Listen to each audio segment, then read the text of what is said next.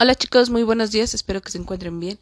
Hoy es 4 de febrero del 2021 y este audio corresponde a la materia de matemáticas con el tema área del romboide.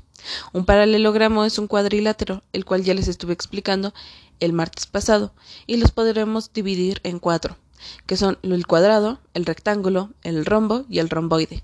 Ya cada uno fue, fue construyendo en su geoplano lo estas figuras para que las pueda reconociendo en forma de con las ligas o tocándolas o percibiéndolas. ¿Sale? En esta ocasión nos va a tocar responder a un pequeño problema en el cual dice, un albañil colocará mosaicos en forma de paralelogramos. ¿Qué quiere decir? Que va a utilizar estos cuatro tipos de, de, de paralelogramos que les acabo de mencionar. Y bueno, aquí vuelvo a mencionar, utilizará cuatro tipos de mosaicos diferentes tanto paralelogramos rectangulares, que son los cuadrados y los de rectángulo, como paralelogramos no rectangulares, como son los rombos y son los romboides. Recordando que los, los paralelogramos rectangulares son aquellos que todos sus lados están rectos, o sea que miden 90 grados, y los que no son rectangulares son aquellos que miden menos o más de 90 grados sus lados.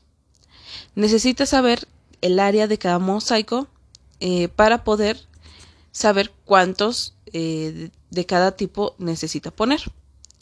En esta ocasión lo que van a ustedes a responder son a unas preguntitas que dice ¿qué área tiene un mosaico cuadrado de 15 por lado? ¿Qué quiere decir? Ustedes ya se saben el área de un cuadrado, que es lado por lado. Entonces, ¿qué van a tener que realizar?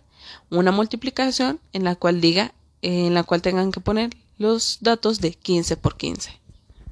Entonces vuelvo a repetir. El área de un cuadrado es lado por lado.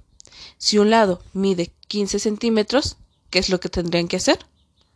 Multiplicar 15 por 15. Ese va a ser el resultado de la primera pregunta. En la siguiente, ¿qué fórmula sirve para obtener el área de un cuadrado? Y es la que les acabo de mencionar, ustedes van a buscar lado más lado ¿Es esa? 4 más lado. Lado por lado. O base por altura entre 2. Ustedes eligen la respuesta y la escriben en la línea o Mario la escribe, escribe la respuesta. Siguiente. ¿Qué área tiene un mosaico rectangular? Si estos, lados miden 15 por 10 recordando que el rectángulo, el área del rectángulo es base por altura. Exactamente, van a tener que multiplicar 15 por 10. Y el resultado será la respuesta de la pregunta C. Y la pregunta de la cuestión o la pregunta que aquí se realiza es qué fórmula sirve para obtener el área de un rectángulo. Y aquí yo les di las opciones eh, pero también ya les di las respuestas en la pregunta anterior. Entonces solo es cuestión de que la recuerden y se puedan regresar a ella. Estas serán sus dos actividades por el día de hoy, su, su única actividad por el día de hoy. Si tienen duda me pueden mandar un mensajito y yo les voy a estar respondiendo. Diviértanse mucho y cualquier cosa estoy en WhatsApp.